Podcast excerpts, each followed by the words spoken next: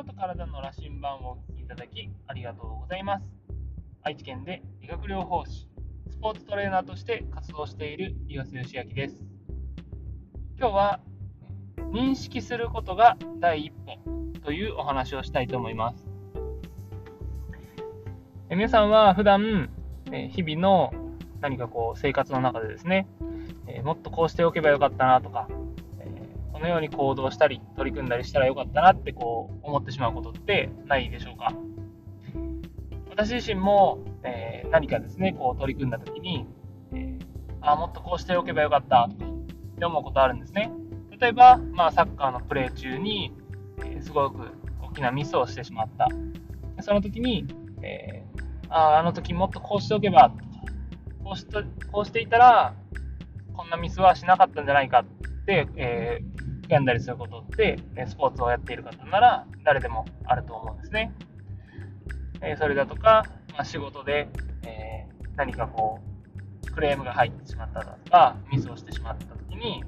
あこういうふうに取り組んでいたらミスしなかったのになんでできなかったんだろうとかっていう部分って結構あると思うんですよね。もうどうしようもなかったって逆に、えー、少なくて、もっとこんな方があったんじゃないか、こんな手段があったんじゃないかって出てくることってたくさんあると思うんですね。で、えー、そんな時に、やっぱりこう自分はダメだなとか、ダメなやつなんだなっていう風にこう自己否定に走ってしまう感情があるのはわかるんですけども、でも、えー、大事なのは、ここからどう成長していくかっていう部分にしっかりフォーカスしたいなっていうのは私自身、えー、すごく、えー、重要視しています。で、そんな時に、えー、やっぱりこう考えることって大事なんですけど、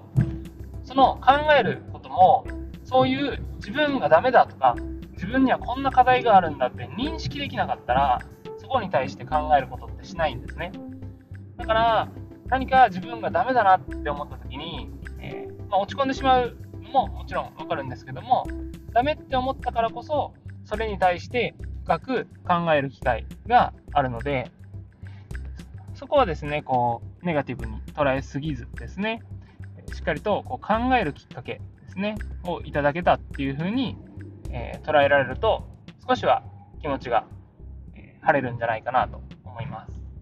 で、課題を認識できたからこそ、その課題に対して考え、これからどう行動していくかっていうものが、えー、見えてきて、そうそうしていくことで、えー、人は成長していくと思うので、まずは自分の課題が認識できるかどうかですね。やっぱりこう自分と向き合う頻度が少ない方っていうのは、その課題を、えー、ある程度ですね、こうほっといてしまうというか、課題すら認識できていなかったりすることがあるので、そこは認識できるようになることが、まず第一歩かなと思います。特にですね、こう小学生とかの、え子供とかに関わっていると、今じゃあ自分はどんなプレーが上手くなりたいのとか、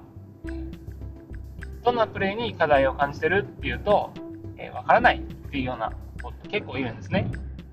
で、それに対して、えー、じゃあなんでトレーニングしているのかっていうところを考えると、まあそういうメニューが用意されているからっていうような感じで、え子供たちは答えたりもします。でそうすると、やっぱりこう、なんていうんですかね、もちろん成長は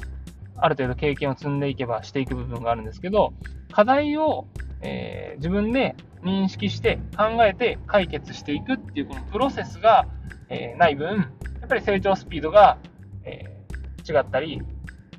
えー、ていうんですかね、こう課題に対しての解決する能力っていうのが育っていかないのかなっていうふうに私自身すごく感じています。